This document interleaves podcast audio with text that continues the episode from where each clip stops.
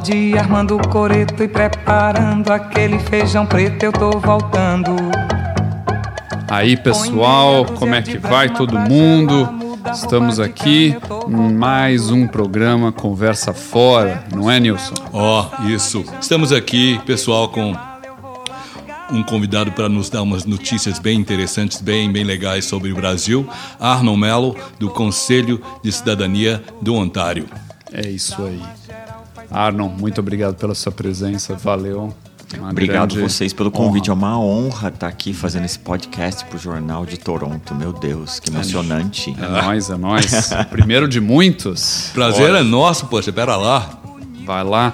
E por que, que a gente pensou na, nesse programa hoje? Porque eu acho que é muito importante um, esclarecer um pouco ou, ou conversar uhum. uh, sobre o que está acontecendo com os brasileiros que estão presos aqui no Canadá. Né? É. Brasileiros do Brasil, que, que moram no Brasil e que não conseguem voltar depois que, que as fronteiras uh, do Canadá foram Fechou. fechadas. É. Né? Como, é que, como é que isso aconteceu? Uh, como, é que, como é que isso começou, né? Como é que foi isso? Nossa, essa história é bem longa, mas começou por causa do Covid-19, né? As pessoas vieram... Tem, tem pessoas em situações diversas. Vieram estudar inglês por dois meses, um mês. É, avós vieram ver os netos que nasceram, né? Vieram hum. visitar as famílias, ficar um tempo, ajudar né? no pós-parto. Um, as pessoas vieram fazer college. E aí aconteceu o Covid e essas pessoas um, não, não têm aquele, aquele apoio que eles tinham. Turistas né, que estavam aqui visitando também, passeando né, no Canadá inteiro, não é só uhum. Toronto, tá? tem que hum. deixar muito claro que okay. isso é esse problema grande é no Canadá inteiro, não é só aqui. Lógico, Toronto é uma cidade multicultural, a gente tem uma população grande, então muitos turistas aqui, uhum. mas as pessoas vieram e depois do cancelamento do voo da Air Canada, que é um voo direto, né, que acontecia todo dia, as pessoas ficaram literalmente presas aqui, porque muitas delas não têm uh, um visto, por exemplo, pelos Estados Unidos. Você podia alterar hum. o seu hum. voo e ir pelos Estados Unidos. As pessoas não, algumas não delas podem. não podem pelos Estados Unidos. Hum. Outras pessoas trocaram sua passagem três, quatro vezes. Mas porque as empresas ah, porque as pessoas as, as empresas remarcavam né o voo falando vai sair aí chegava perto da data cancelavam esse voo e aí a pessoa tinha que pagar uma, uma para remarcar a passagem, porque muitas, muitas dessas passagens foram compradas no Brasil, foram compradas por diversas empresas, não foram compradas com a, com a companhia aérea direta, hum. e cada uma delas tem um critério de você uhum. trocar essa passagem. Então, se você pensar que a pessoa tem que talvez pagar 100 dólares, 150 para trocar uma passagem, uhum. No, uhum. no, no, no, na troca do dólar, né, que tá, né, um por quatro, sabemos lá quanto é que tá ah, hoje o canadense, é, né? É. Agora, como é que fica, por exemplo, se essas pessoas tinham um visto limitado, né? Uh, elas se tornaram indocumentadas aqui? Não. Então, a grande preocupação de vários brasileiros é não ficar. É, não, é, não, não, inspirar o visto. Não inspirar o visto, não, hum. não documentado, acho que é essa palavra né, correta. É, Indocumentado é, ou não assim. documentado. Muitos preocupados com isso, os estudantes, uhum. as pessoas. Ninguém quer ficar né? Mas, mas daí, sobre o ponto de vista do governo canadense, eles estão deixando para lá eles, por enquanto? Sim, o que a gente sabe é que o governo canadense está é, tá dando uma, uma, Não sei se a folga é a palavra correta, mas uhum. eles estão entendendo que se você aplicou para uma extensão que você precisa aplicar, o governo vai permitir essa extensão uhum. por causa desse problema, lógico. Então, você, você, tem, você tem que aplicar dentro da validade do seu critério. Você não pode deixar expirar claro. o visto yeah, yeah. e depois falar, ah, esqueci de aplicar, vou aplicar. Não, você tem que aplicar antes e o governo entende que você está fazendo a coisa correta. É importante Quantos fazer a coisa correta. brasileiros mais ou menos estão presos aqui? Porque eu tinha lido que era em torno de 200, mas uh, parece que agora o número é maior. Isso, então, eu, eu, descobri hoje que essa lista oficial do governo da Embaixada de Ottawa, que é uma lista oficial, está a mais de 800 brasileiros que se cadastraram no Canadá Deus. inteiro, que estão em situações de, de, de, precisam retornar ao Brasil, hum, né? Hum. que querem retornar ao Brasil. Mas se, se o plano você... é um voo sair daqui e levar os brasileiros, não tem como um voo abrigar 800 pessoas, não, né? Não. Hum. Então, hoje a gente acabou de ler, né? Eu não sei se eu posso falar isso já aqui, né? Hum. Saiu uma nota agora há pouco, alguns minutos antes de eu Ok. chegar, Uhum. da Embaixada de Ottawa, que comunica que vai haver um voo, ou dois ou três, de repatriação desses brasileiros ao Hum. Ex- Brasil. Então, isso excelente. vai acontecer. Quantos voos? Excelente. Não se sabe Ó, ainda esse notícia em critério. primeira mão. É primeira esse é mão. um, esse é um furo jornalístico, mas podcast. Total. ok, Ótimo. entendi. E eles não deram um prazo ou deram um prazo?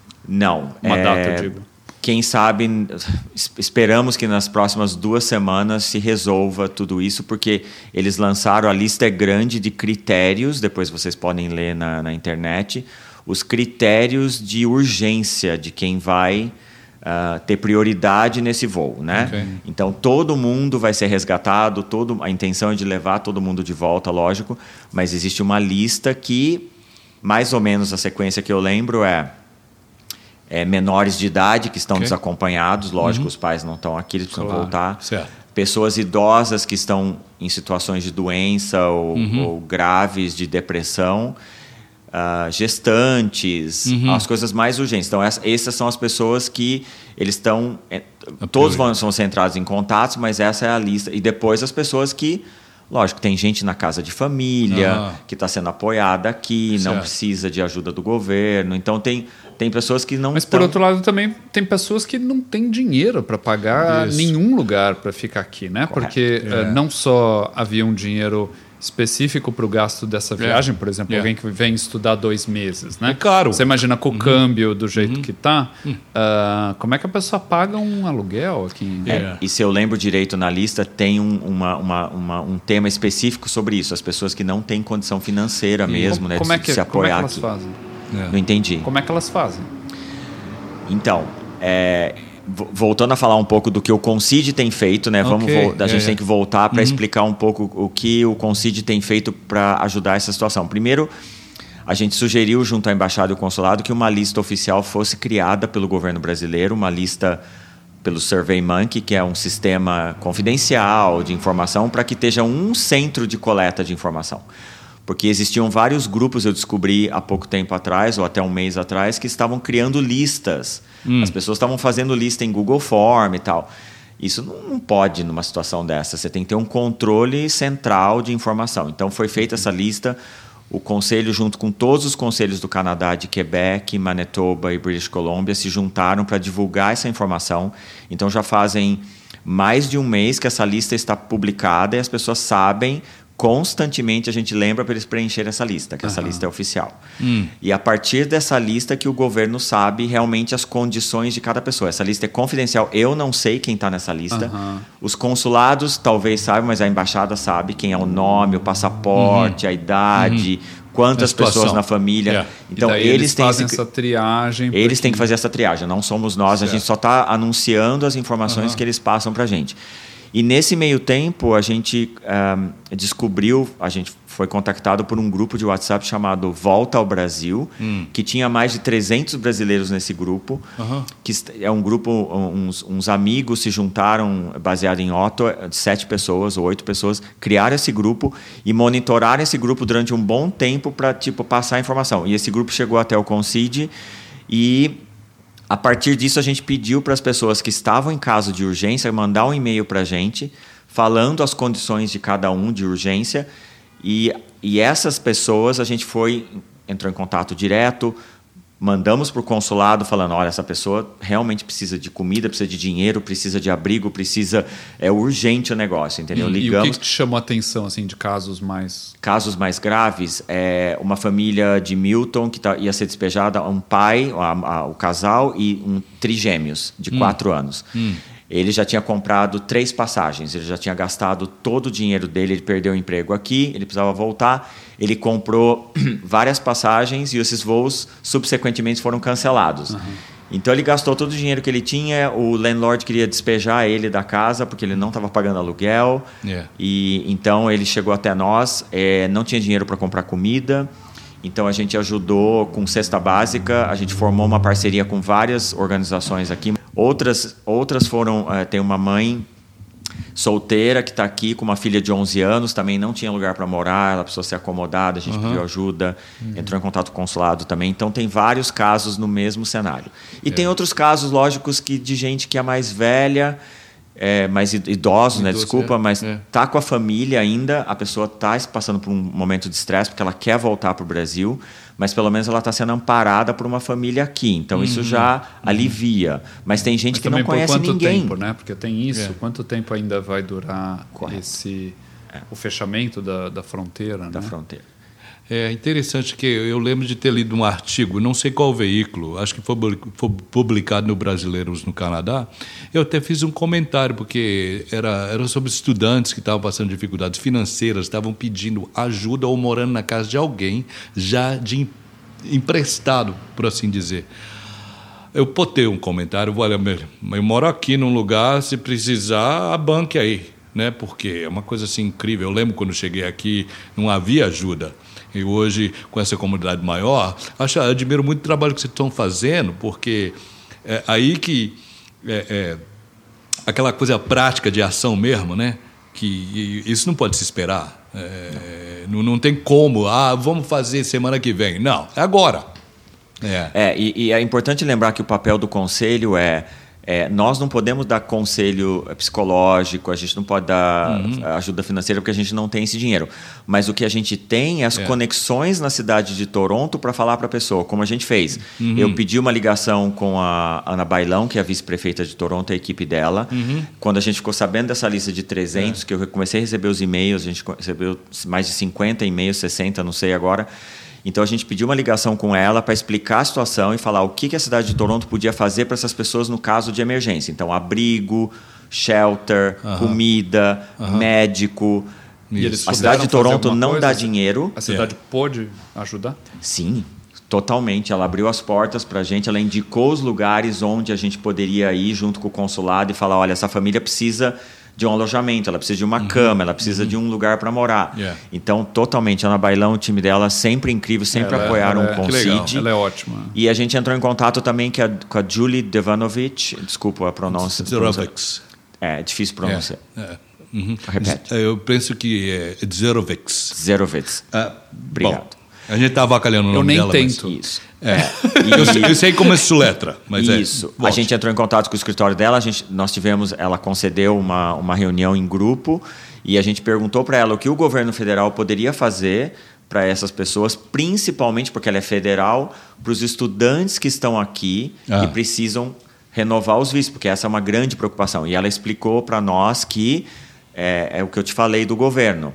Desde que eles renovem em tempo, o governo entende a situação, vai estender o visto, vai ajudar é, mas não existe é, ajuda financeira Sim. para um turista uhum. que está no Canadá que Porque quer dinheiro para comprar alguma coisa na farmácia ou no supermercado. Porque, não existe isso. Assim, não é Você pode responsabilidade receber um... do, do Mas não existe para o assim. estudante também brasileiro? Também não existe. Uhum. Não, que eu saiba, não. É. E uma coisa interessante dos estudantes é porque a gente recebeu muita reclamação de estudante que está em college uhum. e, e, e começou a reclamar do college, que o college não devolveu dinheiro e tudo mais. Então, o que, que eu fiz? É, eu, eu faço parte do, do, do board, do advisory board do Seneca e faço voluntariado no Centennial College. Então eu liguei para eles para saber os critérios, se isso era verdade, primeiro, porque eu acho que né, tem alguma. Uhum. Tem, se eu, se eu faço voluntariado, eu tenho direito a perguntar se realmente na minha comunidade as pessoas estão sofrendo esse tipo de abuso, né? Uhum. E o que foi explicado foi que absolutamente não que quando o estudante inicia um college, ele tem um período de tempo yeah. para dizer não quero mais, quero cancelar e quero Isso. meu dinheiro de volta. Desistir do curso, eu sei. Yeah. Então, se você passou desse período, se você teve yeah. aula por vários meses e depois aconteceu a pandemia, você não pode esperar que o college uhum. devolva o seu dinheiro inteiro. Então existe uma coisa assim, uma, uma, uma má informação do é. que é o que, uhum. porque o college jamais ia queimar o nome do college não. De não devolver o dinheiro. Mas eles têm devolvido a parte que não está dando para ser feita? Com certeza, mas os colleges estão tendo aula online, as pessoas estão. Ah, tá. Nada foi nada foi tirado de privilégio do estudante. O estudante continua podendo uhum. trabalhar. Se ele não pode trabalhar por causa do Covid, é outra coisa, mas yeah. o college não interrompeu o processo. Então acho que a gente tem que ser uhum. é, justo, correto, né? justo é, é, nesses cenários. Não é ficar falando mal de todo mundo. Aumentar. Não, pode, não exatamente. Eu acho que eu sou, eu sou muito contra esse tipo de injustiça tanto para quem faz voluntariado como quem está do outro lado sofrendo também. Vamos escutar a história. Eu acho que o Concide tem escutado essas histórias e digerido o que é realmente crise e o que é realmente manageable, né? Que você consegue manusear sim. essa crise. Eu acho que é importante as pessoas colaborarem nesse sentido. Sim, sim. E, e você acha que Uh, quando que está previsto uh, esses voos, o início desses voos? Quer dizer, Olha, como, é que o, como é que o consulado brasileiro aqui, eu não sei se é o consulado brasileiro aqui ou se é a embaixada em Ottawa, uh, como é que eles estão lidando com essa comunicação entre o Itamaraty e, e cada brasileiro que está é, tá aqui então, esperando? Porque cada dia é um sofrimento, né? Totalmente. Cada minuto é um sofrimento. E, a gente custo, recebe... né? Um custo. Isso. A gente recebe telefonema das pessoas chorando, desesperadas, e você não tem o que falar para elas porque não não tem o que dizer para consolar e falar não não tem uma resposta para você agora. Mas é, o que o, a embaixada está fazendo é é, a embaixada que se comunica com o Itamaraty, lógico, o governo brasileiro, porque é o ponto principal de entrada de uma comunicação no Canadá, né, porque eles representam o Brasil aqui. E cada consulado agora, cabe a cada consulado se comunicar com as famílias e as pessoas que pertencem à sua jurisdição. Uhum. Então as pessoas vão ser contactadas por e-mail, porque elas preencheram tudo na lista, e eles vão é, avisar essas pessoas: olha, então supostamente daqui, não sei, duas semanas, três semanas vai ter o voo, esse vai ser a data, esse vai ser o horário, esse aqui vai ser a instrução. Vão ter várias pessoas voluntárias nesse processo para ajudar meio que canalizar tudo isso. A gente isso. vai deixar na nossa página, junto com o podcast, Sim. embaixo o contato do Concide, para todo mundo uhum. ficar atualizado. Yeah. Né? A gente deixa também o link do consulado é. e daí as pessoas se mantêm. E é muito informadas. importante prestar atenção nas páginas dos consulados e da embaixada e do Concide, lógico, porque vão estar lá publicadas as instruções quando, quando tudo realmente é, se materializar, né? as instruções uhum. do embarque. Porque agora é. a gente tem as instruções que vai existir voo de volta ao Brasil. Então isso já está confirmado, que é uma coisa positiva, claro. porque uhum. até esse momento a gente não tinha, yeah. É. claro. havia uma esperança, mas a gente não tinha uma nota oficial da embaixada. Agora a gente já tem, já é legal. Yeah. Então quando tiver a instrução do voo, da data, é, enfim, o consulado vai falar, olha, tá aqui o número por voos, quantas pessoas, mas uhum. tudo por e-mail. Eles uhum. não, uhum. o Concide não tem essa informação ainda, então Sim, eles claro, está centralizado no é nesse banco de dados que foi criado, isso. né? Isso para Muito importante. Não, eu peço assim às pessoas que não é, eu sei o desespero delas, mas não adianta você ficar ligando na embaixada, ligando no consulado, mandando é. e-mail. Por quê? Porque você está sobrecarregando Isso esses órgãos que, se você lembrar, nunca na nossa história a gente passou por isso. Uma embaixada que não tem esse papel de se comunicar nesse volume uhum. nunca passou. Eles não têm os funcionários é, dedicados é, para responder tão rápido. Então as pessoas se frustram, yeah. mas eles têm que entender que tem que dar yeah. tempo para pessoas catalogar essas, é, esse, esse uhum. número, esse volume grande de gente e dar um espaço para eles retornarem com a informação. Se você ligar todo dia, se você é. escrever todo dia, você vai se sentir talvez deixado de é. lado, mas é. não e também eu imagino que uma vez na lista, essas pessoas serão contactadas. Correto. Né? Isso, Correto. Todas... É uma coisa. Você falou muito bem, porque o consulado, a embaixada não, não pediria para uma lista ser preenchida oficial e não responder cada um. Eu fico muito feliz de ouvir isso, essa, essa, essa informação, essa análise da coisa porque deve ser muito, muito ruim mesmo ficar tipo barrado no baile e não saber se você vai para frente, se você volta, se você faz o quê. E uma vez esses voos saindo, como é que faz? As pessoas que estão em outras cidades no Canadá vão todas vir para Toronto? Para poder sair esse, esse voo, é isso? Eu não sei como esse acordo vai ser feito para trazer as pessoas para o ponto central uh, de encontro de onde vai sair esse voo, porque você não pode ter um voo tipo fazendo pinga-pinga, né? Exato. Vancouver, Toronto, Montreal e depois ir para o Brasil. É um custo muito alto para a companhia aérea. Eu sei disso porque eu já trabalhei com isso, então não dá para o avião ficar pousando uhum. em aeroportos diferentes, porque cada segundo que você está na pista do aeroporto, é você é cobrado É. pelo É. aeroporto. Então Aham. não, não tem condição. Então eu acho E é um que custo altíssimo, né? Você estava falando quanto que um custo, vai custar um, um avião? É, eu- a gente sabe que um avião da Air Canada para o Brasil custa 450 mil dólares para Oh. operar aquele avião inteiro, né? Meu Deus. Então é muito dinheiro. E não vai poder estar cheio, né? Quer dizer, o Não. avião não vai poder estar inteiramente É, é, o cri- eu ocupado, sei, né? eu sei do critério da Air Canada porque eu conversei com, com o operacional da Air Canada. Hoje o, o voo da Air Canada comporta 450 pessoas, vamos dizer, mas em tempos de Covid ele só pode levar 260. As pessoas têm que prestar atenção nisso também, que não é, só um o que voo de significa que 450. va- vai ter que ser, por exemplo, três voos, pelo menos. Se fosse três voos, se pode levar 200 cada um, entendeu? Não- não- a gente não sabe. Então, a gente está na expectativa agora de saber os próximos, as próximas novidades né, do, do, do, do repatriamento. Então, é muito. Estou feliz nesse momento que já tem essa novidade positiva. Claro, sem dúvida, sem dúvida alguma. A gente espera que, que todo mundo volte logo para suas casas, né? É. Terrível ficar todo mundo ah, separado das famílias nesse momento. E Arnon, muito obrigado. Ótimas informações. Muito obrigado pela sua presença no nosso programa. Um- uma grande alegria ter tê-lo com a gente aqui no Jornal de Toronto. Não é mesmo, senhor? Momentos difíceis requer ah, pessoas fortes e generosas. Eu gostaria muito de agradecer a tua presença aqui. Imagina, obrigado vocês pelo apoio que vocês dão à comunidade e ao conselho sempre. É, é, não tenho palavras para agradecer desde o primeiro momento que você apoiou ah, o nosso movimento. Um grande abraço a todos. Até. Boa semana. Mais gente.